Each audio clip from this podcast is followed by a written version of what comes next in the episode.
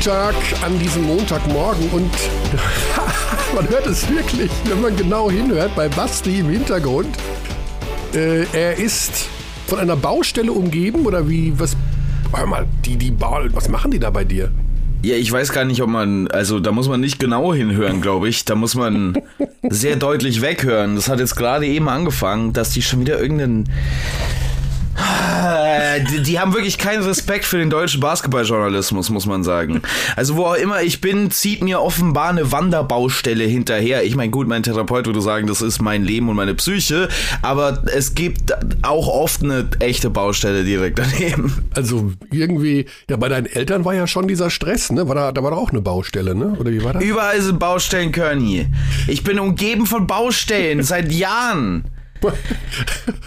Ist eigentlich irgendwann mal irgendwas fertig? Kann man eigentlich irgendwann irgendwo einfach nur sein ja, und nicht mehr machen? Ich muss tatsächlich auch dazu sagen, also du wohnst ja noch ein bisschen außerhalb, aber auch in der Innenstadt von München. Das ist eine einzige Baustelle. Also man kann gar nicht mehr unterscheiden, wo eine aufhört und eine anfängt. Ähm, das ist, als wäre der Zweite Weltkrieg letzte Woche zu Ende gegangen. Man müsste alles neu aufbauen. Okay, der Vergleich war natürlich nicht ganz so prall, aber gut, wir starten einfach mal in diese Runde und ich habe schon direkt ein Sprachproblem, mit dem ich einsteigen möchte. Ich hoffe nicht, dass es eine Dauerbaustellensendung wird, aber Sprache könnte ein Thema werden heute. Ich habe Basti gerade im Radio gehört, wie der Redakteur gesagt hat, natürlich bei meinem Lieblingssender DLF Kultur. Äh, mhm. Äh, ja, und dann spiele ich mit dem Klavier und äh, dann muss man sehen, dass das Klavier sein Freund oder seine Freundin wird. Und da dachte ich mir, halt, stopp. Gendern ist die eine Geschichte, aber das Klavier wird mein Freund oder meine Freundin. Also wenn ich jetzt sage, die Sonne, die Sonne ist meine Freundin. Moment, Moment, Curly. Nochmal ganz ich kurz. Verstehe. Die Sonne okay. ist ja weiblich, ne? So. Und wenn ja. ich jetzt über die Sonne rede und sage, ja, ich mag die Sonne, die Sonne ist meine Freundin. Ich sage ja nicht, die Sonne ist mein Freund, sondern weil die Sonne ja weiblich ist, sage ich, die Sonne ist meine Freundin. Die Erde ist meine Freundin, der Mond der Mond ist mein Freund. Ne? Verstehst du, worauf ich hinaus will? Man yeah. äh, nimmt ja das so wie das, äh, ja, das Nomen, das Substantiv, ist es männlich oder weiblich, sage ich danach, es ist entweder mein Freund oder meine Freundin. Der Typ im Radio meinte gerade, das Klavier ist sein Freund oder seine Freundin. Wo ich denke, ja Moment, wenn jetzt das Nomen sachlich ist, muss, ich dann, muss ich dann gendern? Darf ich folgende Frage in, in den Raum werfen? Ja.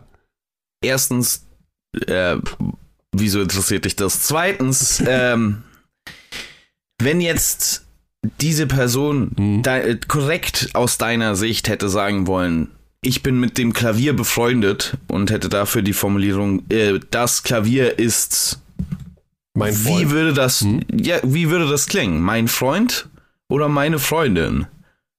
Siehst du, genau da liegt das Problem, weil das, glaube ich, beides geht. Es geht beides. Okay, das hätte ich nicht gedacht. Ich dachte, man muss sich irgendwie entscheiden. Es ist ja ein sachlicher, ein sachliches Substantiv, das Haus, das Kind, das Kind ist mein Freund oder meine Freundin, je nachdem, was ist, ob das Kind. Ich hoffe, dass ich, ich hoffe, ich hoffe, ich, ich, du, ich hätte fast einen Joke gemacht, den wir sowas von der rausschneiden müssen.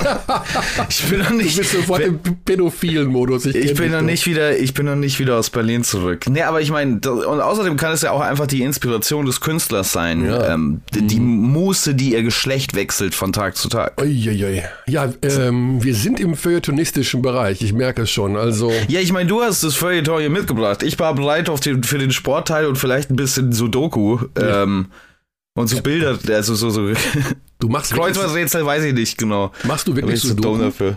Ja, ja. Ich bin guter Sudoku-Spieler. Mach schnell Sudokus. Ja, da kann ich dir aber leider, meine Frau ist leider, gehört zu Deutschlands Besten im Bereich Sudoku. Die macht nicht nur Experten und Hammer, die macht, die löst Dinger, wo nicht mal eine Sache vorgegeben ist. Wow, okay, ja. das kann ich nicht. Ja, das sowas, ist, das sowas ist krass, das kann ich nicht. Das ist mega krass. Okay, ähm, Basketball. Huiuiui. Ja, der, wir schlagen den Bogen zur Easy Credit BBL, kurz bevor wir uns in eine Mega-Woche der Euroleague begeben. Also mit einem Doppelspieltag. Dienstag, Mittwoch, Donnerstag, Freitag, jede Menge Euroleague. Nochmal kurz zur Easy Credit BBL. Ich weiß immer nie, ob du irgendwo unterwegs warst, Basti. Warst du irgendwo im Spiel?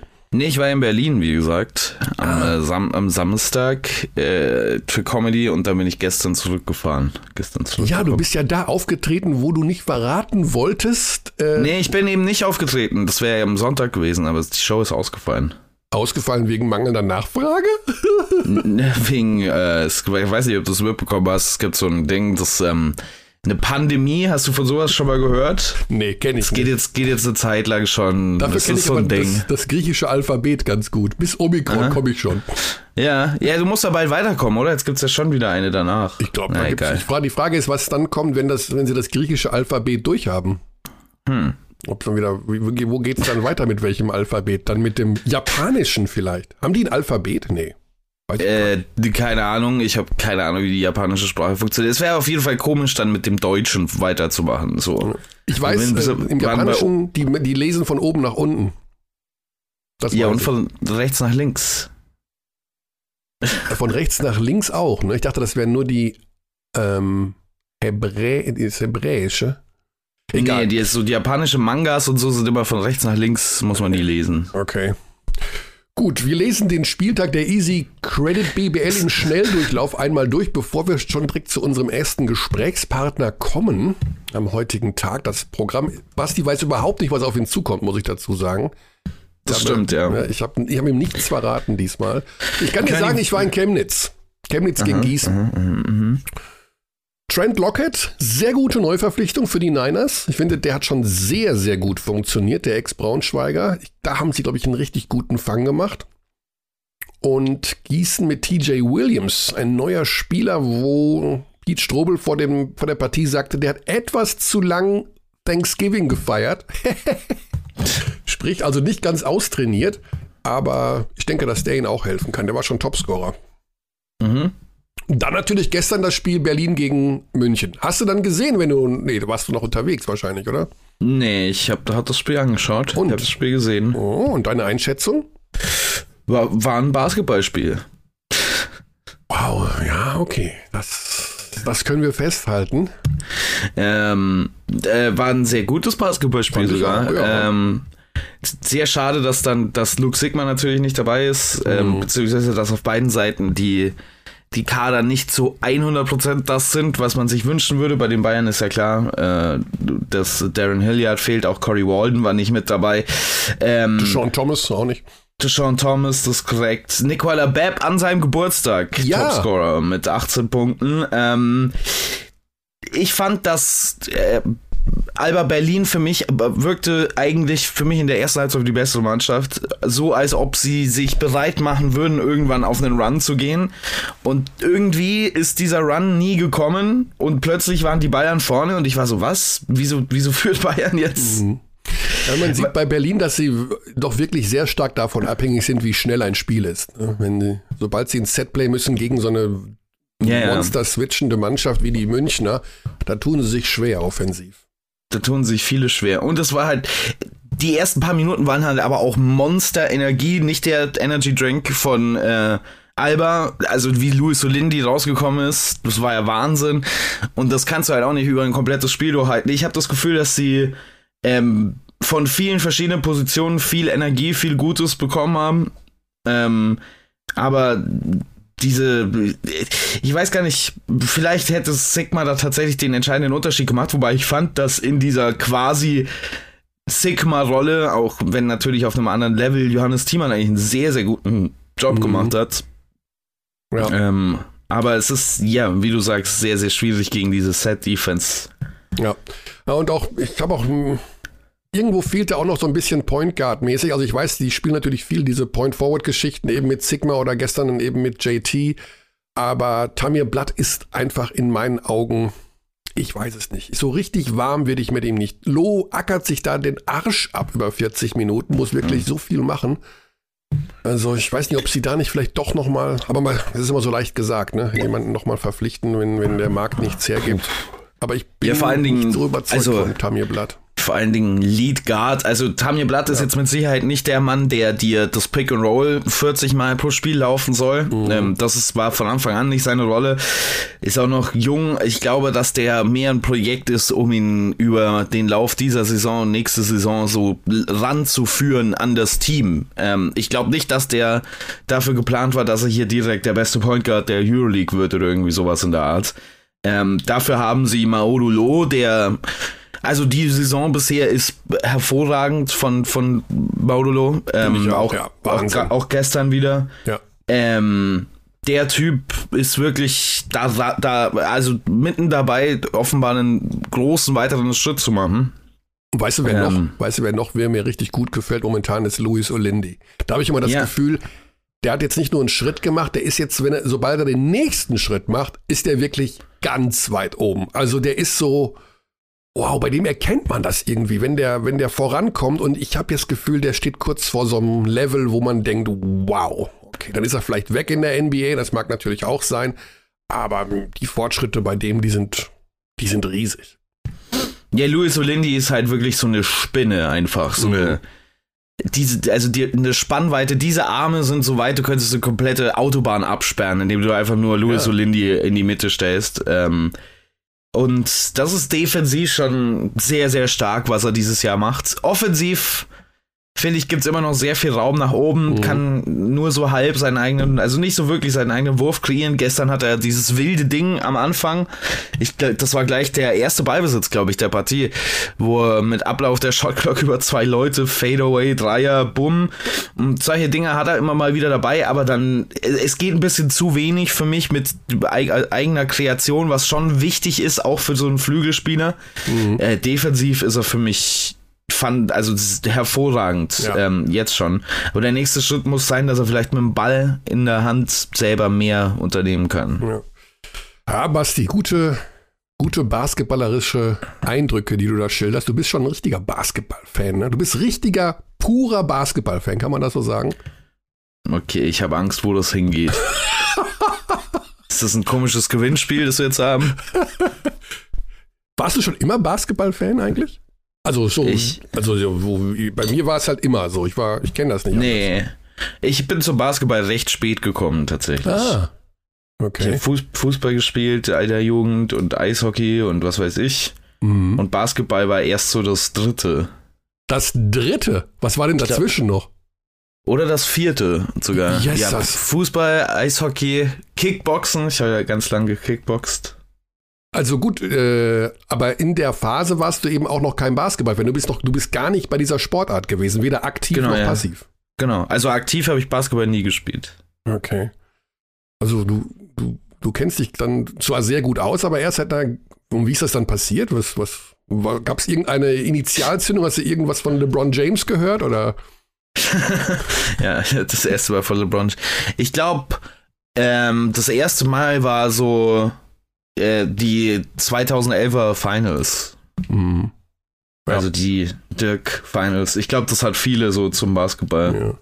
Basketball gebracht. Ich glaube, wir, wir klären das mal auf, Basti, wie das wirklich oh, passiert no. ist.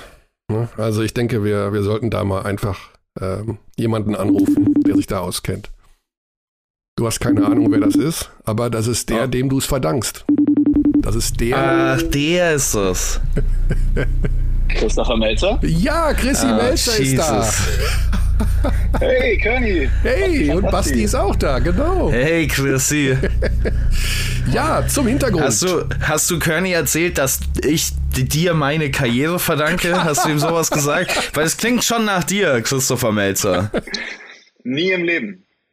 Also äh, der, Hinter der Hintergrund ist, der Chrissy ist Sportredakteur, Sportjournalist, einer der wenigen, der wirklich von sich behaupten darf, dass er Journalist ist, denn er arbeitet für die Frankfurter Allgemeine Zeitung. Das ist korrekt. Das ist korrekt. Genau. Aber er kommt auch aus unserem Dunstkreis.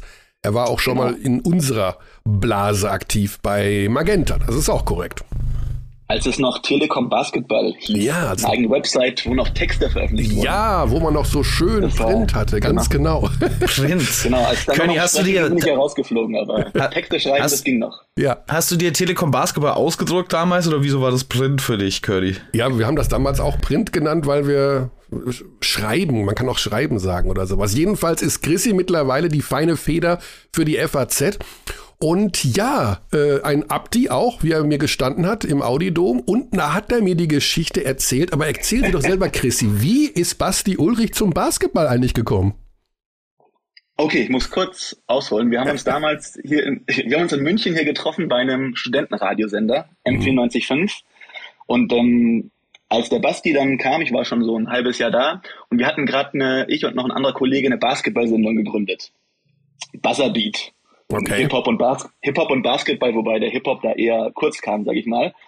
Und vielleicht noch, noch ein bisschen weiter ausholen, als der Basti so in den Sender kam, er war so, er war ein Fußballer, so Typ Flügelflitzer, irgendwie, der seine Geschichten über Klaus Augenthaler erzählt hat. würde ich mal sagen. Und ähm, dann aber ist er quasi ein bisschen in diese Basketball-Sendung mit reingerutscht und irgendwann war es dann so weit, er hat so viel angefangen, so viel Basketball zu schauen, dass er sie quasi dann mit mir gekapert hat. Und wir diese zwei Stunden, die wir jeden Donner oder jeden zweiten Donnerstagabend hatten, dann haben wir irgendwann ging es so weit, also von den zwei Stunden eine Stunde 51 oder eine Stunde 53 durchgeredet, also wirklich gegen alle Radioregeln verstoßen. Ne? Und ich glaube, ich vielleicht auch die letzten Hörer und Hörerinnen abgeschreckt. Aber so und das mache ich noch heute. Aber wirklich, so ist er zum Basketball gekommen. Inzwischen kann ich ja längst nicht mehr mithalten. Er schaut hier und weiß auch viel mehr. Naja, gut, aber. aber ich behaupte mal, dass es mal andersrum war. Aber nicht lange dann. Ja, das glaube ich auch. Ja, aber du hast, ähm, naja, du stell dein Licht nicht unter den Scheffel. Du bist jetzt bei einer der renommiertesten, wenn nicht der renommiertesten Zeitung Deutschlands und hast jetzt am Samstag auch ein Interview in der FAZ veröffentlicht mit äh, Andrea Trinchieri. Und ich mag ja solche Einstiege, ne? also so Apropos Feuilleton, Basti, deswegen musste ich vorhin so ein bisschen schmunzeln, weil ich wusste, was auf uns zukommt heute. Äh, Chrissys erste Frage an äh, Andrea Trincheri war, äh, wir wollen mit Ihnen über ein Buch sprechen, das 2001 veröffentlicht wurde und vier Millionen Mal verkauft ist. Und Wahnsinn, es heißt Good to Great von Jim Collins und tatsächlich hat Trincheri das gelesen. Also sagte, er hat quasi, er hat dann sein Handy rausgeholt und gesagt, jedes Buch, das er liest, da macht er sich Notizen zu. Dann hat er so, weiß nicht, fünf bis zehn Sekunden in sein Handy gescrollt, ein bisschen rumgetippt und dann so, ja, hab's gelesen, ja. hat er dann gesagt. Und hat dann irgendwie zwei, drei Sätze, die er zitiert. Ich konnte jetzt nicht in sein Handy schauen, aber ich glaube ihm das mal, weil der Satz stand dann tatsächlich auch im Buch. Ich glaube, das war, der Satz war, also gut ist der Feind von großartig. Ja. Also, und genau. da, da kriege ich schon Gänsehaut bei solchen Interview-Einstiegen, weil ich meine, da steht die Welt ja offen. ja. Gut ist der Feind von großartig. Genau. Also es ging in dem Interview, um, um ganz klein bisschen Werbung nur zu machen, danach höre ich auch auf, quasi wie schafft man den Sprung von gut zu großartig? Ist ja irgendwie vielleicht so die schwerste Aufgabe, die es so im Spitzensport gibt. Von, also von gut zu sehr gut zu werden, ist auch schon schwer, aber von sehr gut zu sehr, sehr gut. Das ist ja wirklich, also ja. das schaffen ja nur, nur die wenigsten. Und darum soll es ein bisschen gehen. Ja, ich äh, empfehle dieses Interview ganz dringend. Ich habe es natürlich auch gelesen als FAZ-Kunde natürlich seit vier Stunden wegen dir. Nein, Schmarrn, äh, jedenfalls schönes Interview in jedem Fall und du sprichst über dieses Eagle-Prinzip ähm, mhm. aus diesem Buch von dem Herrn Collins. Wie kann man das auf den Basketball übertragen? Also da geht es um drei zentrale Fragen, die sich jedes Unternehmen stellen sollte, wie du es gesagt hast. Kann man das auf den Basketball übertragen, dass das wirklich auf jeden ich, Verein ich, noch anwendbar ist? Ich habe das einfach gemacht. Ich, ich glaube, ich weiß nicht, ob das geht, aber quasi, ich meine, wenn man das auf Unternehmen anwenden kann, warum sollte man es nicht mit ein bisschen hier quetschen und schieben, nicht auch auf mhm. eine Basketballmannschaft anwenden können? Und ich weiß jetzt nicht, ob das Sinn macht, aber ich dachte mir, okay, man, irgendwie muss man den Trinkieri ein bisschen locken. Kann man ja nicht irgendwie mit den gleichen Fragen wie immer äh, dazu zu, zu labern. Ja. Deswegen habe ich es mal versucht und ja, es, die Antworten fand ich ganz interessant. Ich weiß nicht, ob wir das durchgehen sollen. Ich glaube, das ist jetzt vielleicht ein bisschen viel. ja, aber ein Interview, ein Interview, lesen ist in, zu lesen, vielleicht ganz genau. Ja. Aber immerhin hat es der Basketball in die FAZ geschafft. Ich meine, du bist natürlich auch ein riesen Basketball-Fan und wirst das immer wieder mal, denke auch, vermutlich in irgendwelchen Redaktionsbesprechungen pushen. Warum ja. hat es der Basketball so schwer? Warum haben es generell Nischen oder Randsportarten so schwer in Deutschland an diesem verreckten Fußball vorbeizukommen? Was, was läuft da falsch? Boah, das ist eine große Frage. Also ja. in meinem Fall zum allerersten muss man schon auch sagen, es hat natürlich immer ein bisschen was auch mit persönlichen Interessen der Redakteurinnen oder Redakteure zu tun. Mhm. Also dass ich jetzt oder mein, mein Chef, unser Ressortleiter ist auch, also Basketballfan sein jetzt. Das werde ich jetzt nicht weiter verraten, aber sein Sohn hat diese Saison auch schon BBL-Minuten gespielt. Den Rest müsst ihr What? selbst rausfinden. Ne? ja, genau. What? Aber ähm, das ist, glaube ich, der erste Punkt. Deswegen bei uns quasi ist schon, bei meinem Chef, bei mir, da quasi, wir haben ja ein bisschen auch ein Herz dafür. Es hängt natürlich schon auch damit zusammen. Aber jetzt aus anderen Gesichtspunkten, hey, man muss sich leider auch nur bei dem Trinkieri-Interview mal die, dann die Auswertung am nächsten Morgen im Internet anschauen, wie oft das geklickt wurde. Und das ist leider dann meistens bei den Basketballtexten so, dass die eher ziemlich schlecht, schlecht abschneiden. Jetzt mal, um einfach das mal auf so Zahlen runterzubrechen. Kann man ja, muss ja nicht alles an Zahlen festmachen. Aber sie sind halt irgendwie so einer der wenigen, wirklich, zumindest bei einer Zeitung, einen wenigen Anhaltspunkte, was dann auch quasi wie gelesen wird. Und da ist leider auch im Vergleich zu anderen Ballsportarten der Basketball sogar noch ein bisschen irgendwie. Ich kann das gar nicht erklären, warum, aber es, Ja. es ist so. Ja, ich meine, es gibt ja viele Theorien dazu, Chrissy, wie der Basketball jetzt äh, Sportart Nummer eins oder zumindest Nummer zwei werden kann. Dann sagt man immer, die Nationalmannschaft muss erfolgreich sein. Wir brauchen wieder große deutsche Spieler. Wir brauchen so einen Superstar wie Dirk. Was äh, gibt's irgendeine Formel für dich, wie Basketball hier einen wahnsinnigen Sprung machen kann in den nächsten, sagen wir mal, zehn Jahren? Hm. Es muss häufiger in der Ja, Bildzeitung stehen, vielleicht als in der FAZ. Ah, oh, ne, das, äh, ah, da, Naja. da, Bildzeitung, da reden wir jetzt nicht weiter drüber. Aber ähm, nee, also ich weiß klar, man kann natürlich immer sagen, mit, mit einem Spieler kann das natürlich vielleicht nochmal, vielleicht, vielleicht ist es der einzige realistische Weg. Und ähm, ich finde aber, und jetzt, ich habe natürlich vor der Sendung noch ein paar irgendwie alte Thesen und morgen in, in den Backofen geschoben, schnell aufgewärmt für euch und für die Abdis, Sehr gut. um die jetzt hier präsentieren zu können. Ich finde, man muss schon im Gegenteil sogar aufpassen, dass hier der Basketball gerade in der Bundesliga ähm, nicht noch mehr abgewertet ist, als es momentan schon passiert durch die Euroleague. Ich meine, jetzt wieder ein großes Fass wird aufgemacht, aber ich finde, darf ich eine Trivia-Frage stellen als Gast? Oh boy, ja. Natürlich. Okay, gab es schon mal, aber ich mache das einfach mal. Ja. Wie, wie viele Bundesligaspiele in der Hauptrunde hat Wladimir Lucic in der letzten Saison gemacht? Also maximal 34 möglich, ne? Wie viel Ja. davon hat er gemacht? Elf. Ja, ich glaube auch elf. Ich kann mich an die Zahl irgendwie erinnern. Ja, waren so 13. Okay. Aber ihr 13. habt schon in die richtige. Das ist ein bisschen das Problem quasi. Man als Basketballfan in Deutschland, ob jetzt in München oder wenn die Bayern mal auswärts spielen, man kommt in die Halle, freut sich, okay, jetzt will ich Wladimir Lucic, toller Spieler, will den sehen. Und dann spielt er nicht mal die Hälfte aller Spiele. Hm, Ja, gut, er Ja. war eine Zeit verletzt, aber du hast schon recht. Sicherlich werden da immer wieder mal Spieler geschont äh, bei den, bei den. Euroleague, ja. Ja, völlig richtige These. Das, äh, wir machen natürlich auch seit Jahren, äh, versuchen wir diese Spielplan, diesen Spielplan Wahnsinn in irgendeiner Form zu entzerren oder die Euroleague auf ein anderes, ähm, ja. ein Ich anderes meine, wir finden die. Euroleague ja auch alle toll, ne? Also Das, ist ja, das ist ja keine Frage, aber quasi der einzige irgendwie, der einzige Weg, der mir jetzt einfallen würde, ich weiß nicht, ob der auch, der stößt wahrscheinlich dann auch nicht auf viel Liebe, aber man müsste meiner Meinung nach die Liga ein bisschen kleiner machen. Die Liga kleiner machen und aus meiner Sicht 14 spricht Teams. auch nicht viel Ja. dagegen, die Euroleague eben nach einem anderen, also warum nicht einfach das System nehmen, was im Fußball in der Champions League funktioniert, das heißt mit Gruppen und dann mit einer K.O.-Phase. Sportfans lieben eh K.O.-Spiele, also hin, rück und buff, das ist doch viel geiler irgendwo als, äh, ja, ich meine, ich finde die Euroleague natürlich dahingehend gut, weil dort der beste Basketball gespielt wird, aber so 34 Spieltage runterrocken, ähm, und das unterscheidet sich vom Format dann eben so gar nicht wie die heimischen Ligen. Plus der Tatsache, dass der Plan viel zu dick und viel zu eng gestrickt ist. Ähm, also ich meine, das Erachtens macht die Euroleague da einen Fehler, dass sie das so ein bisschen über, ähm, ja, einfach zu viel Spiele da äh, runterrockt. Aber vielleicht ändern sich da auch die Dinge, denn äh, Jordi Bertomeo ist ja raus bei der Euroleague. Das ist korrekt. Ja. Ich weiß aber nicht, inwiefern sich da die Dinge dadurch ändern, muss ich Ja, ganz ehrlich sagen. Also, wie viel da äh, in dem System schon drin steckt und wie viel tatsächlich da von einer einzelnen Person abhängig ist, ist für mich ähm, nicht mehr festzustellen. Aber ich fand das interessant, was du gesagt hast, Christi. Deswegen sind ja auch die Stars der Liga irgendwie in den letzten Jahren immer Spieler von Vereinen, die wirklich zu 100% angewiesen sind Genau. auf diese Spieler. Also es, es gibt Ja. nie es gibt nie einen, äh, einen MVP aus München oder aus äh, Berlin. Die MVPs Ja. kommen immer aus Kreisheim, ähm, auch von den, von den Standorten, wo man die Spieler braucht, äh, also wo man jede einzelne Minute dieser Spieler benötigt. Ähm, und das ist, glaube ich, schon auch so ein, so ein Disconnect für die Leute, die jetzt Basketball so äh, casual verfolgen und die dann sagen, Moment mal, Alba Berlin ist doch ja, erster und deutscher Wenn ich Meister. Quasi nur mit meinem, mit meinem Sohn und meiner Tochter jetzt mal hier in die Halle gehen wollen würde, ich habe keinen Sohn und eine Tochter, aber theoretisch, ähm, und dann spielt irgendwie, dann spielen die guten Spieler nicht. Das ist ja schon ein bisschen enttäuschend.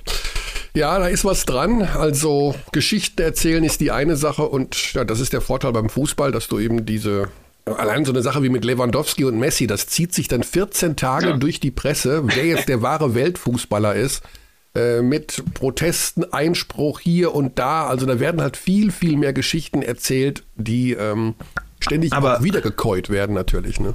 Aber an der Stelle muss man dann sagen, ist man da noch neidisch drauf als Basketball? Braucht man das wirklich? Das braucht man nicht. Und ich habe nämlich yeah. auch da mich geweigert, einen Text zuzuschreiben, weil ich finde, fand das albern. Ja, yeah, ja. Yeah. Okay. Ja. Und Gut dann, so. Ja. Oder bei der Formel 1. Ich meine, gestern ein Finale und schon wieder danach Chaos, äh, Skandale, Proteste. Äh, es ist alles immer so, naja. Der Basketball ist so eine geniale Sportart. Ich, habe auch immer gesagt, wenn die Menschen nicht von selber darauf kommen, dass, das, dass es da viel, viel, viel mehr abgeht als beim Fußball, dann verstehe ich es auch nicht mehr irgendwann. Aber ist halt so, wie es ist. Wir, wir zelebrieren die Schönste Sportart, trotz alledem, Chrissy. Wer wird denn aus deiner Sicht, du hast ja gestern bestimmt auch das Spiel geschaut, oder? Bayern gegen Natürlich. in Berlin. Ähm, was glaubst du, wer am Ende die Nase vorne hat in der Liga? Also wer Hauptrunde oder meinst du dann Meisterschaft? Ja, Meisterschaft. Meisterschaft. Also ich glaube quasi, wenn man jetzt nicht ähm, und mal Verletzungen in einem größeren Maße ausklammert, glaube ich schon der FC Bayern. Weil, also selbst wenn jetzt Hilliard, ne, wenn der selbst wenn nicht zurückkommen sollte, glaube ich trotzdem, dass die mhm. Favorit sind, weil also ich habe es mal irgendwie so geschrieben, so irgendwie Berlin dominiert mit dem Kopf und Bayern mit dem Körper. Ja. Und mhm. genau, und ich glaube schon, dass dieses mit dem, mit, mit dem Körper, das war ja letztes Jahr auch das Problem dann in der Finalserie, weil, da, weil alle so banged up waren fange ja auch schon mit Anglizismen an und weil die ja, so, so, so kurz, knapp getaktet war, dann hat diese körperliche Dominanz, die man in den allen Spielen davor eigentlich oft gesehen hat, im Pokalfinale, in der Euroleague, die ging da nicht mehr, weil einfach die keine Kraft mehr hatten. Aber wenn sie jetzt am Ende der Saison die Kraft haben sollten, und man hat es irgendwie, wenn ihr am Donnerstag Euroleague gespielt habt, wie der, der Sean Thomas, der immer wieder, immer wieder da unten am, am Elbow die aufgepostet hat, ja. die mit die besten Spieler der Euroleague, und die konnten das, die konnten ihn nicht stoppen. Und diese Körperkraft, die die alle haben, auch ja, Hunter, Rubit, das ist schon, glaube ich, das, was meiner Meinung nach den Unterschied macht. Ja. Ah, Berlin dominiert mit dem Kopf, Bayern mit dem Körper. Das ist wieder so, ja. das ist so richtig schön FAZ auch wieder, oder? Das, äh, das, ja, das gibt es einfach nur da. Oder das Interview mit Trinkiri heißt in der Überschrift, du musst dich selbst betrügen. Ah, herrlich. Ja. Aber da muss man das auch durchlesen, ne? sonst äh, erfährt man nicht warum.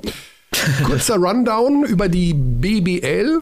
Ähm, schilder uns doch in zwei Worten aus der Sicht eines wahren Journalisten, was dir in dieser Liga momentan besonders gefällt. Wir wissen das ja alles nicht. Wir sind okay, ja immer nur bei den okay, Spielen. Was mir besonders. Also ihr also ihr, ihr habt hier, glaube ich, ein paar im Podcast auch schon von so der Ausgeglichenheit der Liga gesprochen, ne? Korrekt. Ich finde das ein bisschen eine Scheinausgeglichenheit. Oh. Wie, ja, wieder so quasi beeinflusst durch den europäischen Wettbewerb. Glaubt man, dass eigentlich jeder jeden schlagen kann, aber das, das ist vielleicht so, aber eigentlich nicht. Das kann jetzt in der Hauptrunde mal passieren, wenn jetzt auch selbst die Eurocup-Teams ne, oder selbst Champions League, wenn die einfach mal dann unter der Woche gespielt haben, dann gewinnt auch mal, gewinnt auch mal Heidelberg oder gewinnt auch mal ähm, Chemnitz ein Spiel, das sie eigentlich nicht gewinnen sollten. Deswegen ist es jetzt irgendwie was, ne, von Platz drei bis wo sind sechs Siege? Also irgendwie, irgendwie sieben, acht Teams haben sechs ja, Siege. Genau. Platz drei ja. Göttingen sechs Siege und Platz neun Hamburg auch sechs Siege. Ja. ja. Und deswegen ist es irgendwie so an der Tabelle, das sieht schön spannend aus. Aber ich glaube, wenn es dann irgendwann mal drauf ankommen sollte und dann halt das mit der vollen Intensität gespielt wird, dann wird das nicht mehr so spannend sein. Ja. Vielleicht auch schlecht für die Playoffs, weiß ich nicht, aber das ist quasi, was mir jetzt so als äh, jemand, der eigentlich ähm, nur sehr selektiv Bundesliga schaut, ja, so aufgefallen Du ist. verirrst dich bestimmt auch manchmal in die NBA, ne? Ähm, ist mir fast schon zu spät inzwischen, ey. Und ach, da so, ich meine, so gerne ich Basti zuhören würde, aber das, sind, ja. das sind Zeiten, die, äh, die im fortgeschrittenen Alter nicht mehr Ei, ei, ei. Und vor allen Dingen ohne. Alter. Als Ihr Student jungen Kinder, noch, der aber, Wahnsinn. Ja. Als Student Ja. das noch, jetzt nicht mehr. Chrissy, dann sagen Ja. wir ganz lieben Dank, dass du hier mal gerne. tatsächlich die Biografie äh, eines der prominentesten Basketballstimmen in Deutschland richtig gestellt hast. Und wir wissen, wie Basti Ja, wirklich, alles, wirklich zum äh, Basketball genau. gekommen ist. Wirklich, wirklich nichts in dem Satz war richtig, Curly, aber egal. Ja, doch, doch. Ja, das stimmt schon. Meine. Ja, das, ja, ich meine, ja, das stimmt. Es war eine gute Zeit damals. Buzzerbeat. Äh, da haben wir über Basketball geredet und nicht so viel über andere Dinge wie Küchenequipment und sowas. Es war eine gute, war eine gute Show, war ein guter. Gab's auch als Podcast, kann man auch immer noch nachhören, glaube ich sogar. Ähm, das wäre unsere. Damals Buzzerbeat-Archiv, NBA-Preview-Saison 2016, Ja. 17 oder so, ne? Die war, die war detailliert. Aber dafür werdet ihr in den Hallen nicht mit Na hallo, alter Trüffelhobel begrüßt. Auch kein Interesse dran, tatsächlich. Also muss ich ganz ehrlich sagen, sage ich gerne Nein zu. Okay, ja, das war Chrissy Melzer von der FAZ, beziehungsweise aus unserer Basketballfamilie. Die Basketballfamilie ist doch so klein und äh, da gehörst du natürlich dazu, dann noch als treuer Hörer dieses Podcasts. So soll es sein. Ich wünsche Genau. dir weiter alles Gute. Wir sehen uns in den Hallen dieser Welt. Und was ist das nächste Thema, was die FAZ angeht im Bereich Basketball? Im Bereich Basketball. Mm, Oh, ja, also ich habe. Hat- ähm, ich hattet hab ihr schon- nee, Sorry. ich habe am Donnerstag mal kurz mit ähm, Svetislav Pesic einen kleinen Austausch gehabt. Und da wird aber erst in einiger Zeit darüber das Größeres folgen. Aber es dauert noch. ah, okay. Als in seiner Form als serbischer Nationaltrainer? Ja, genau. Das, Ja. Hm? Okay. Aber wie gesagt, das kann noch auch bis zur EM dauern. Deswegen, Ja, die- da, da, dazwischen wird noch was anderes kommen. Aber das weiß ich nicht. Ja. Okay, alles klar. Chrissy, gute Zeit und. Ciao, Chrissy. Ja, Ja, Bis bald. Danke für die Einladung. Ne? Sehr Okay. gerne. So, ja, das ja, haben wir dich überrascht, Basti, oder? Hm? Ja, es ist so gut mal wieder seine Stimme zu hören, weil wenn man ihn privat erreichen möchte, dann geht nichts, geht nichts mehr. Zu, zu busy, Zu busy. zu wichtiger Journalist. Ja. Aber schön, ich finde das ja immer nett, wenn dann irgendwie so, ja, dann eben auch so Journalistenkarrieren eben so verlaufen und plötzlich, buff, bist du bei so einer ambitionierten, äh, ambitioniert sage ich schon, bei so einer, ähm, wie nennt man das? Großartigen Zeitung. Ich Welches Wort finde es- gesucht, ich weiß es gar nicht. Das ist äh, du ambitioniert, Ambitioniert. äh, äh, an, hoch angesehen, angesehen. prestigeträchtig. Genau. Es So ist ein bisschen so, so ein Blick in den verzogenen Spiegel auf dem Karneval, weil man manchmal sieht so, ah, das hätte sein können und stattdessen, sitze- stattdessen sitze ich hier und mache dusselige Jokes über Basketball. Ja.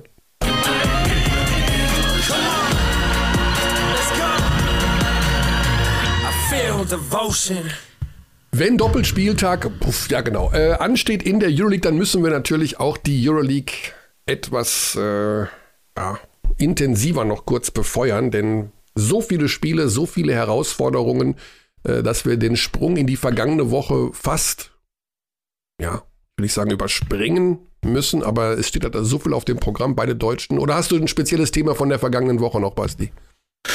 Ja, also ich fand die vergangene Woche durchaus bemerkenswert. Ich meine, wir haben es ja gerade schon, Chris jetzt angesprochen, im, äh, ge ge gesagt, die Bayern gewinnen gegen Anadolu. Ähm, das war, muss ich ehrlich sagen, du warst ja in der Halle überraschend dominant. Also das war ja einfach ein relativ cleaner Rutsch, ne? Also Also richtig guter Basketball von den Bayern. Also auch offensiv äh, viele Sachen, die gepasst haben. Defensiv, klar, hat äh, Anadolu da nicht den besten Tag erwischt, waren wohl ein bisschen müde, wie man dann immer so schön sagt, aber gut, als Ausrede darf man das nicht gelten lassen. Äh, Micic war wohl krank die Tage vorher, das hat man gemerkt, er hatte nicht seinen besten Tag. Aber ähm, trotz alledem die Münchner defensiv großartig, offensiv, gerade in der ersten äh, Halbzeit mit das Beste, was ich von ihnen in diesem Jahr in der Euroleague gesehen habe. Und ich möchte ein bisschen cheaten, Kearney. Ja. Ähm, und die Euroleague, das Euroleague-Segment in dem Fall auch als kurzes Eurocup-Segment mitnutzen. Sehr gerne. Ähm, weil Ulm ist looking scary. Langsam. Ah. Langsam, langsam beginnt dieses Team zusammen zu funktionieren und Sinn zu machen. Das im, im Eurocup haben sie Gran Canaria ganz schön zerlegt, muss man ehrlich sagen. Gran Canaria hat allerdings auch ein, zwei wichtige Spieler ähm, nicht dabei gehabt. Und das war ja dann das Duell der Eurocup-Teams jetzt am Wochenende auch in der BBL, wo sie die Hamburg Towers auch besiegen konnten. Ähm, und sie werden vor allen Dingen deswegen langsam vorteilflößend, weil sie beginnen, ihre Würfe zu treffen. Und einfach an Tommy Klepper ist, der wieder in Form kommt, was oh. gut zu sehen ist, weil dieses Team ihn so, so, so dringend benötigt. Ähm, in der Rolle, in die, der da jetzt gerade ist, als so sekundärer Spielmacher, manchmal sogar, sogar, sogar als primärer Spielmacher und als Schütze von außen. Und ich glaube nicht, dass das jetzt nur noch nach oben geht von hier aus. Da wird es mit Sicherheit schon noch Setbacks geben. Aber ich glaube, dieses Team ist auf einem guten Weg. Und haben ja auch ihren Eurocup Konkurrenten sind es ja nicht direkt, aber die Hamburger jetzt geschlagen. Also war am Ende ein sehr mühsamer Sieg, aber 78, 74 gewonnen. Also die Ulmer hatten wir am Anfang der Saison schon spannender Kader, dann so ein bisschen, ja, Probleme zusammenzuwachsen, aber du hast vollkommen recht. Gerade nach so einem Riesenerfolg da auf Gran Canaria sollte man das in jedem Fall erwähnen. Ja, die Berliner dann gegen Panathinaikos, das war nix, um ehrlich zu sein. Da hatte ich dann schon ein bisschen Angst vom, für das Spiel gestern. Jetzt in der kommenden Woche steht an, die Münchner spielen, ich habe mir das alles aufgeschrieben, das ist so viel, gegen bei Olympiakos Piräus und zwar am Mittwoch, 15.12. und dann am Freitag in Belgrad bei Roter Stern. Yes. Real, pardon, Alba spielt morgen gegen Real Real Madrid. Ah, Real Madrid. Real Madrid. Ah. Real Madrid. Eddie Tavares. Real Madrid. Real Madrid. Das Spiel werde ich auch machen morgen, da freue ich mich extrem drauf. Und 20.45 Uhr, Tipp auf 20.30 geht's los. Und dann kommt am Freitag noch ZSKA Moskau nach Berlin. Also super Woche, super interessante Spiele und kostenlos für alle vor der ähm, Magenta Paywall. Panathinaikos gegen Barcelona am 16.12., also am Donnerstag. Auch das hochinteressant. Super Geschichten, die es da gibt. Ja, und dann, das heißt also spanische, spanische Woche so ein bisschen. Können wir an der Stelle kurz einhalten und, sorry, mhm. und ähm, kurz nochmal auf Maodolo eingehen. Ähm, der war, also aktuell, wir haben uns ja die Jahre, die letzten paar Jahre ähm, immer wieder gefragt. Wir haben einen super Einser für die deutsche Nationalmannschaft. Wir haben einen internationalen Top-Point Guard. Und jetzt haben wir in Maodolo offenbar jemanden gefunden, der auf internationalem Top-Niveau die zwei spielen kann. Hm. Ist unser Backcourt besser als es vielleicht jemals war in der Geschichte des deutschen Basketballs? Wenn sie dann mal zusammen spielen würden, die beiden? Ja, ja, ja okay, gut. Das muss man natürlich immer, man muss es hypothetisch ja. und in einem Paralleluniversum und wenn die Marvel-Charaktere sich alle vereinigen, dann kann man vielleicht mal Basketball in Vollbesetzung der Nationalmannschaft spielen.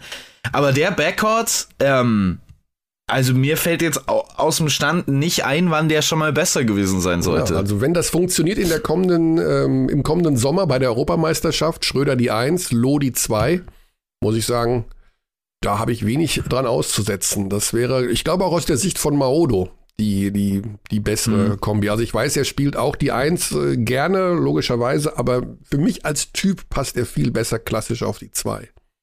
Ja, ich meine, kann beides spielen. Ähm, hat jetzt zuletzt in der Euroleague tatsächlich ein bisschen seine Probleme gehabt. Das hat man ja auch aus seiner Zeit beim FC Bayern noch gekannt, dass er sehr heiß in die Saison stand und dann so ein bisschen abkühlt. Ähm, ich hoffe, dass er da das, das Level wieder so ein bisschen nachlegen kann, weil ich würde es ihm echt gönnen, wenn der so eine komplette Saison auf dem Level durchziehen könnte. Morgen dann also bei Real Madrid und Basti, da bin ich bei einem ganz interessanten Thema, wenn wir Spiele kommentieren. Man hört sich ja vorher auch immer an, wie die Spielernamen ausgesprochen werden. Ne? Also ja. Äh, gibt, äh, und die, da hat die Euroleague so eigene Dateien. Also die Spieler werden vors Mikro gestellt und müssen sozusagen ihren eigenen Namen aussprechen. Das kann man sich als Reporter vorher anhören. Ne? Pronunciation, Aussprache des jeweiligen Namens. Und jetzt hört ihr mal zum Beispiel an von Real Madrid, Achtung. Carlos Alocen. Das ist Carlos Alocen. Ganz genau. Carlos Sagt zweimal unterschiedlich, ja. ja es ist, ist, er hat selber seinen Namen genannt, also Carlos Alocen. Carlos Alocen. Alocen, ja. Wir hör, sagst du denn auch Alocen, also mit dem ja. TH? Carlos Alocen. Wenn die, Ja, ja. Also wenn die Carlos das so deutlich selbst aussprechen über ihren Namen, dann sage ich, ich habe ihn, hab ihn auch Carlos Alocen genannt. Carlos Alocen beim Spiel in, als sie in München gespielt haben. Ja. Okay, dann äh, hör doch mal bei dem nächsten Namen zu. Rudy Fernández. Rudy Fernández. Ja. Ja. Rui, Fernan Rui, Rui Fernandez. Also du sagst bei Fernandez am Ende auch Fernandez. Yeah. Ah, okay. Ich, ich habe das immer, ich, manchmal habe ich dieses, diese Hemmung, dass ich sagen will, ich weiß schon, dass es Fernandez heißt, aber das ist so ein bisschen leicht prätentiös, so dass man so denkt, ich bin ja kein Spanier. Dann fühlt man sich so Ja, leicht gut. unwohl. Ich meine, das ist ja die ewig, äh, die, die uralte Diskussion, für die man irgendwann mal, man muss eigentlich irgendwann mal so einen Kongress der Kommentatoren einberufen und dieses Thema ein für alle Mal klären. Weil es gibt, es gibt Spielernamen, gerade so portugiesische Namen. Ich denke da an Bruno Fernandes von äh, Manchester United, der an sich schon Diskussionsthema für ja, seit Jahren ist im Fußball-Reporterkreis. Wo man dann irgendwann mal die Entscheidung treffen muss, als Kommentatorenland, sind wir weiterhin daran interessiert, jeden Namen richtig auszusprechen, weil dann müssen wir jeden Namen richtig aussprechen. Oder machen wir es wie die Engländer, dass wir sagen, scheiß drauf. wir sprechen den Namen so aus, wie wir den aussprechen würden. Ja. Ende. Das ist, hat mein, mein Großvater immer gesagt früher. Äh, der hat nie Jeans gesagt, sondern Jeans. Und ich sag, Opa, das heißt Jeans. Und er sagt, nein, da steht Jeans, also spreche ich auch Jeans aus. Ja, es, es hört sich auch, aber es hört sich tatsächlich so schnell, so schlecht an, wenn du Namen nur noch. Stell dir mal vor, du, du kommentierst ein Spiel von Will Urbanne. Will euer Banne. ja. Du kannst es nicht anfangen, Sachen Deutsch auszusprechen, weil Deutsch einfach eine Dödelsprache ist. Das ist wohl wahr. Vor allen Dingen, Deutsch wie klingt würden, nicht wir, gut. wie würden wir den Namen aussprechen bei Real Madrid, der über allen thront? Der mit dem fünf Buchstaben im Nachnamen, wo viermal das L drin vorkommt. Jui. Ser Achso, auf Deutsch. Lull. Lull, aber wie sagt, wie, wie nennt er sich selber? Sergio Jui. Sergio Llull. Sergio Llull. Ja, Sergio Yui. Jui. Das ist manchmal gar nicht so einfach im Spiel, in der, im Eifer des Gefechts. Also äh, glaub, kannst, so du den, kannst du den Namen von dem französischen Center von Muss- Real? äh, von Real, Vincent Poirier. Okay. Ja, gut. Ja, aber Gut. Äh, Yui, da haben- also hab gibt- ich mehr Probleme damit ich habe tatsächlich. äh, natürlich bei Yui auch schon mal Jul, glaube ich, gesagt.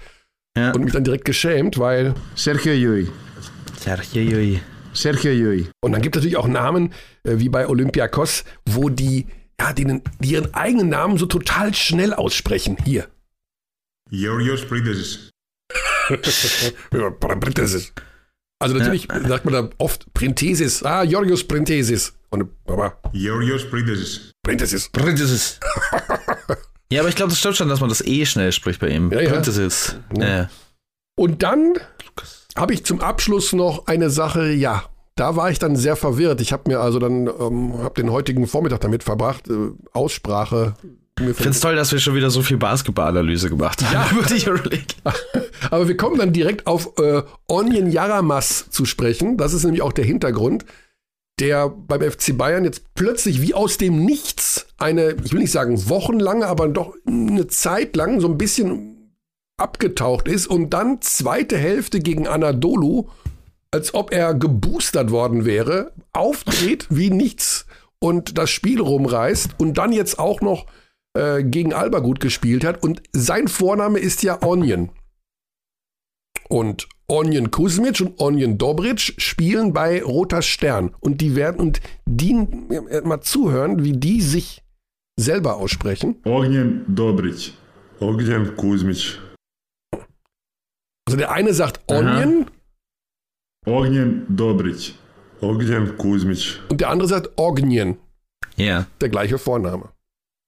crazy. Crazy. Und da habe ich natürlich, das haben wir zum ersten Mal gemacht in der Geschichte von der Abteilung Basketball, jemanden angerufen, kurz vor der Sendung, der noch erreichbar war, der uns erklärt, wie der Vorname tatsächlich ausgesprochen wird, denn wie heißt es denn nun? Ognjen oder Onion? Und da haben wir Marco Pesischen Geschäftsführer die ganz wichtige Frage gestellt. Guten Morgen. Super. Morgen. Pass auf, Morgen. ganz äh, spontan. Ja. Ähm, es geht um die Aussprache des Namens Onion Yaramatz. Ja? Ja. Ja. Die Frage ist, der Vorname wird wie ausgesprochen, weil wir haben Onion Kuzmic und Onion Dobric von Roter Stern, die jeweils ihren Vornamen anders aussprechen. Wie spricht man den denn jetzt ums Verrecken aus? Ja, so wie man es schreibt. Ja, äh, Kuzmic sagt Onion und Dobric sagt Ognien. Also der spricht das G mit. Wer, wer, wer war der erste Spieler? Kuzmic. Nein, dann hast du es nicht richtig, dann hast du es, äh, obwohl du viele Sachen kannst Ja. und in vielen Sachen sehr gut bist, aber da hast du sicherlich nicht gut hingehört. Also das G spricht man mit. So wie man es liest, alles. Ognien. In, in serbischer, serbokroatischer Sprache ist es zu 99 Prozent so, wie man es schreibt. Ah, okay. Gut. Wie geht's Casey Rivers zum Abschluss noch? Ich habe ihn noch nicht gesehen, muss ich ganz ehrlich sagen. Okay. Wir freuen uns auf ihn und ich weiß, du bist in Eile und in Hektik. Ganz lieben Dank für die Aufklärung, Alles Marco. klar, haut rein. Gute Ciao, Zeit. ciao, ciao. So, jetzt kannst du wieder deine sportlichen Analysen machen, Basti.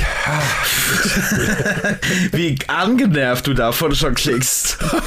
Du klingst so wieder, wie- als ob wir seit 30 Jahren verheiratet wären und ich mal wieder im Wohnzimmer rauchen wollen würde. Ja, dann kannst du halt jetzt auch deine, ja, mach deine sportlichen Analysen. Ja, Ich, klar. ich verweise, ich habe noch eine, ein bisschen was Boulevardeskes. Roter Stern gegen Bayern am 17.12. Ich habe gestern mit Mike Zirbes einen Euroleague-Spezial-Podcast aufgezeichnet. Wird am Mittwoch veröffentlicht und ich teaser das so, dass ich sage, es kommt das Wort Pissen und Scheiße vor. Also vielleicht hilft das ja so ein bisschen, die Einschaltquote hochzutreiben. Gut, gut. Ich wollte noch kurz reden über äh, Ognien Ja, Jaramas. ja. Ähm, weil ich nicht finde, dass der so wirklich aus dem Nichts kommt. Man hat es früh in der Saison schon mal gesehen bei Da ihm. war er da, ja, das stimmt. Genau. Und dann hat er, hat er viel Spielzeit eingebüßt. Das ist so ein richtiger geiler Zocker. Also das ist so ein, der ist, der, ich würde ihn tatsächlich im Spielstil sehr ähnlich sehen wie TJ Bray. Ich glaube, wenn der viele Minuten bekommen würde in der BBL, dann wäre das so ein TJ Bray Point Forward Typ, der dir deine Offensive laufen kann, der abseits des Balles attackieren kann. Der hat vor allen Dingen kein Gewissen offensiv, also der kann vier Würfe in Folge so schlimm daneben nageln, dass man äh, denkt, oh, das muss ihn jetzt mitnehmen und dann haut er den nächsten einfach wieder drauf. Ähm, der ich, habe sowieso erwartet, um ehrlich zu sein, vor Beginn der Saison, dass der ein bisschen größere Spielanteile bekommt. Jetzt ist er durch die personelle Situation so ein bisschen da reingezwungen worden, mehr Spielanteile zu bekommen. Und ähm, er ist ein richtig guter potenzieller Offensivspieler, finde ich. Kann viel am offensiven Ende. Ähm, defensiv ist für mich eher die Frage bei ihm, so wie bei einigen im Kader beim FC Bayern Basketball. Du hast ja die Frage selbst an Andrea Trinkieri gestellt in deinem überragenden Interview, in einem Ja- oder Nein-Interview, ähm, wie es mit Andy Obst aussieht und ob seine ähm, defensive äh, oder seine Einsatzzeit höher wäre, wenn er defensiv besser wäre. Woraufhin Trinkieri geantwortet hat, nee, effizienter muss er verteidigen. Ist auch ganz interessant, diese Unterscheidung. Ähm, und so haben die Bayern dieses Jahr ein paar Spieler, die umgekehrt sind von den Spielern letztes Jahr, wo man sich immer die Frage gestellt hat, ja, das sind super Verteidiger, aber was fängst du mit denen offensiv an? So ist es jetzt super Offensivspieler, aber wo stellst du die, wo versteckst du die in der Defensive? Ist ganz interessant, wie sich das gedreht hat. Okay, mein TED Talk ist vorbei, König.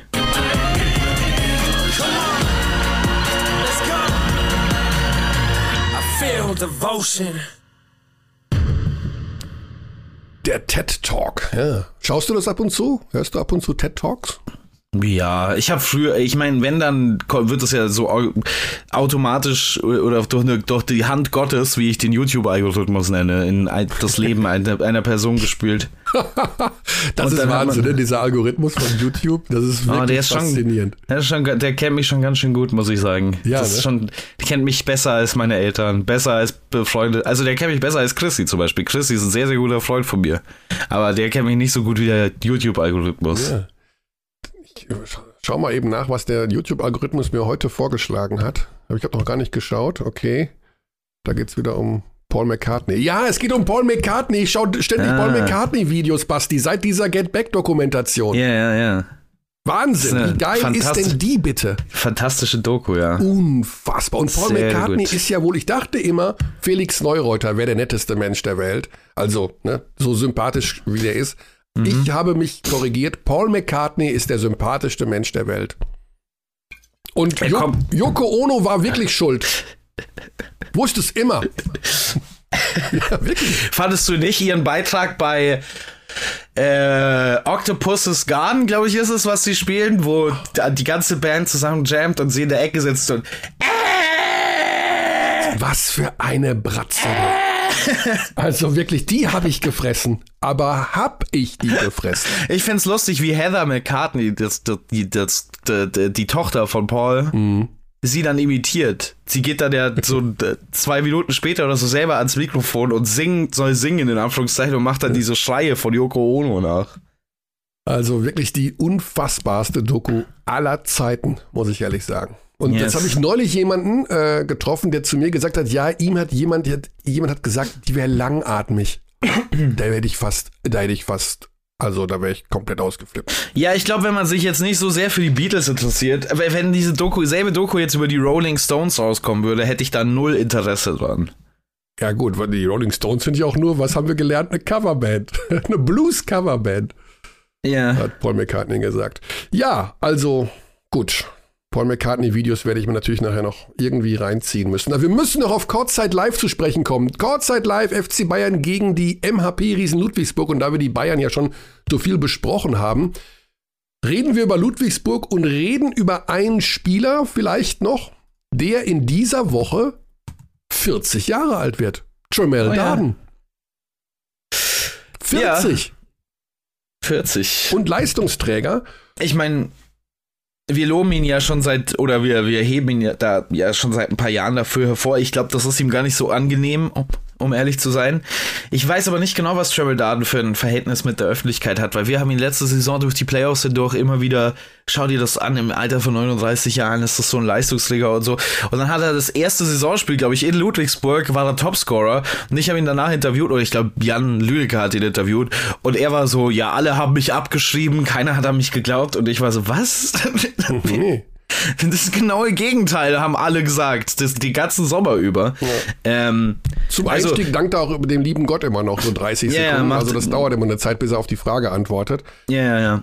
Ich versuche Aber das mal, ist schon. ja, Achso, was versuchst du? ich versuche mal zu ergründen, also als Überraschungsanruf den Assistant Coach der Ludwigsburger anzurufen, David Okay. McCray, weil äh, das habe ich jetzt, ähm, also das ist mir so ein bisschen durchgerutscht, um ehrlich zu sein. Wir wollen natürlich wissen, wie der Kerl, warum der so fit ist und ob der vielleicht auch was Besonderes ist. Also was wir wissen ist und was John Patrick mir schon mal gesagt hat, der stretcht sich mehr, als dass er trainiert. Ja. Ja, ich glaube, ne? das gehört absolut dazu. Also, das berichten ja immer wieder, ich meine, ähm, die Berichte von LeBron James, der ist ja noch ein bisschen jünger als Jamal Darden, sind ja auch immer, dass der in so eine Kammer geht und sich ähm, für eine Million Dollar pro Monat irgendwie so einen Ja. persönlichen äh, Vorrat an, an Sauerstoff holt, der da reingefüllt wird und was weiß ich alles. Wahnsinn. Ähm, also um, um in dem Alter noch Leistungssport zu betreiben, auf diesem Level, ähm, wenn ich mich selbst anschaue, ich bin 28 und wie weit ich davon entfernt bin, in dieser Form zu sein, ähm, und mir dann vorstelle, dass es zwölf Jahre später, dass man ähm, so beisammen ist, dass man gegen andere Profisportler, und Tremor Darden ist kein schlechter Athlet, immer noch nicht. Nee. Also, der hat immer noch Bounce, der kann immer noch nach oben gehen, der ist immer noch schnell auf den Füßen relativ. Ähm, das ist schon eine beeindruckende Leistung, wo man davon ausgehen darf, dass der sehr, sehr, sehr, sehr, sehr viel Zeit damit verbringt, ähm, sich um seinen Körper zu kümmern. Wir versuchen mal bei David McCray anzurufen. Also der weiß nichts von seinem Glück. Ich habe das irgendwie, ich gebe es offen zu, ich habe es verbockt heute Morgen ihn noch zu fragen. Vielleicht hat er ja kurz mal Zeit, um uns zu erklären, was mit Tramel Darden los ist.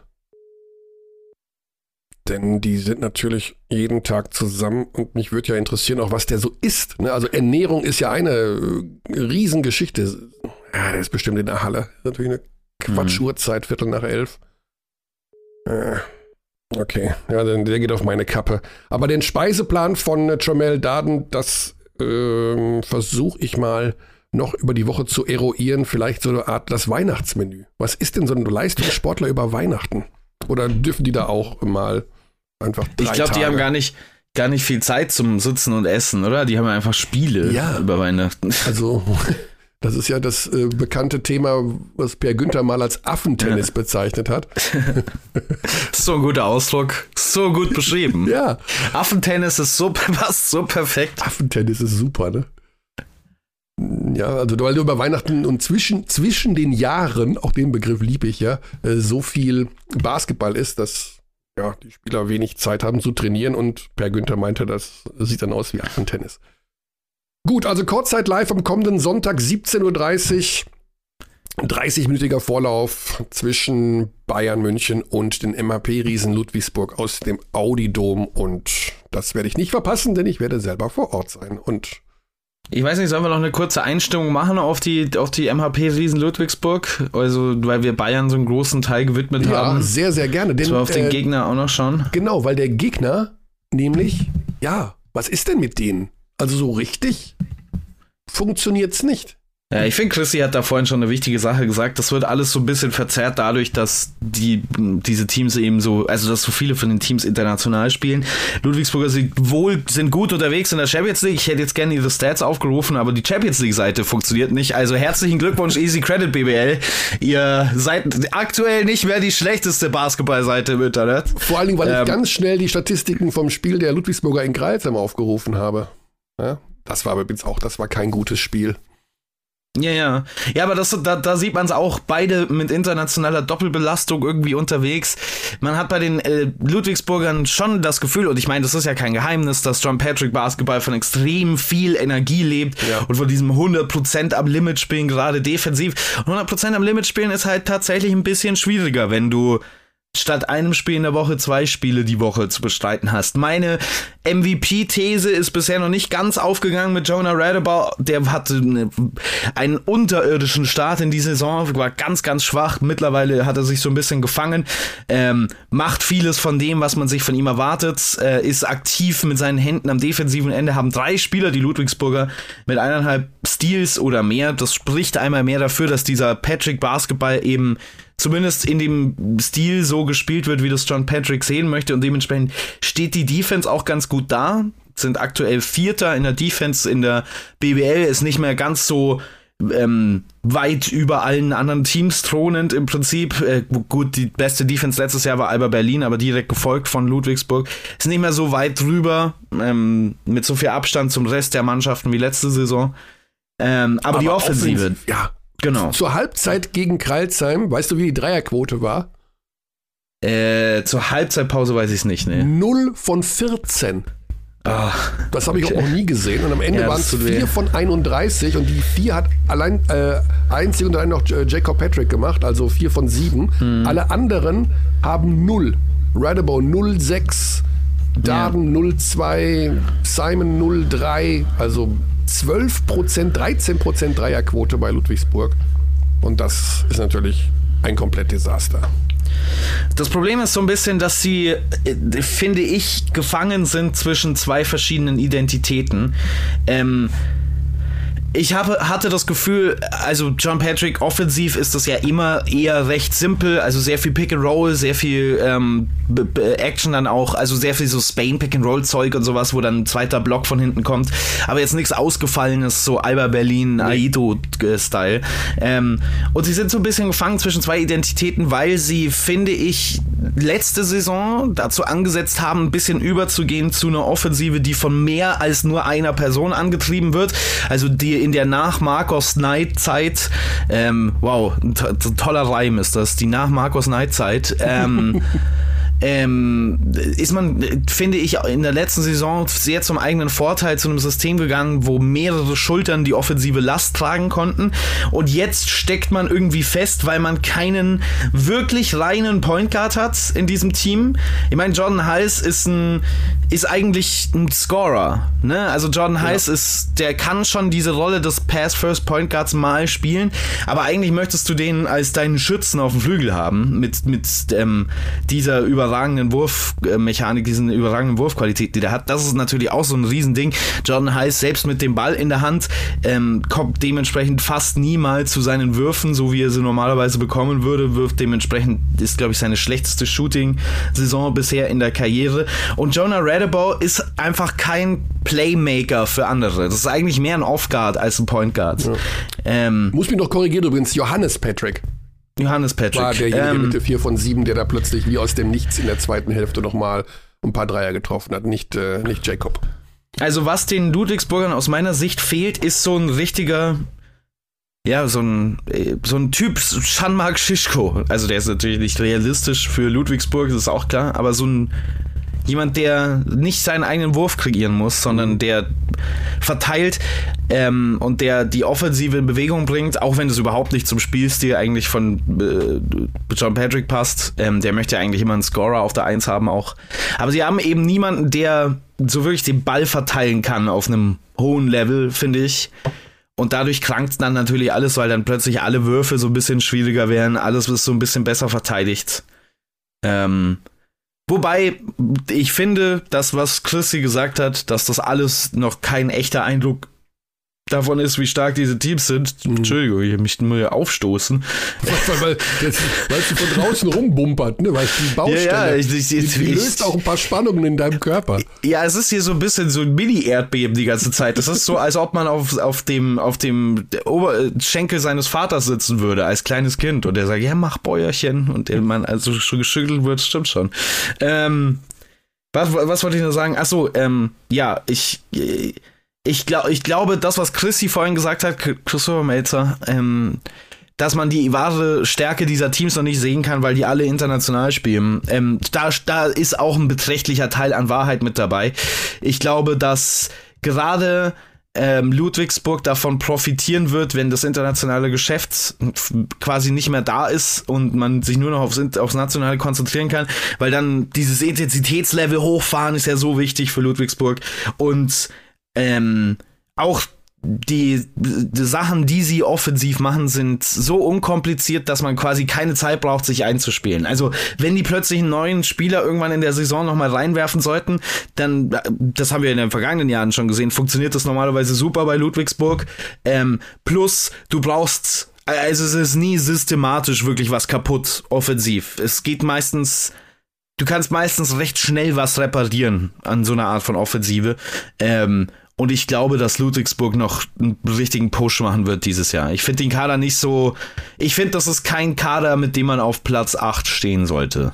Sie haben unter der Woche nochmal die Chance, sich ein bisschen einzuspielen, vielleicht bei allem Respekt, aber es geht am Mittwoch nochmal in einem Spiel gegen die Fraport Skyliners aus Frankfurt zu Hause. Also vielleicht Ludwigsburg da diese ja, dramatische Offensivschwäche aus dem Kralsheim-Spiel vielleicht noch ein wenig kaschieren und nochmal sich in einen Rhythmus werfen.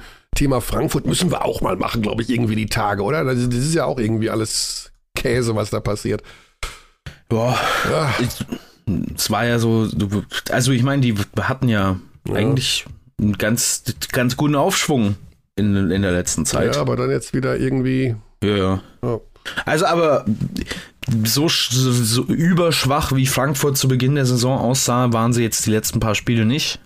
Ähm, also, ja, können wir mal, können wir mal ausführlich machen irgendwann. Ich finde, Frankfurt sieht positiver aus aktuell, als ich es noch vor ein paar Wochen gedacht hätte. Ja, große Thema bleibt Oldenburg. Das wird auch ein wichtiges Spiel für die äh, Baskets am kommenden Wochenende daheim gegen Ulm. Ich habe jetzt nichts Neues gehört, aber äh, da muss irgendwann sicherlich mal der Zug in die andere Richtung fahren. Ansonsten wird es da wahrscheinlich auch nochmal Veränderungen geben können.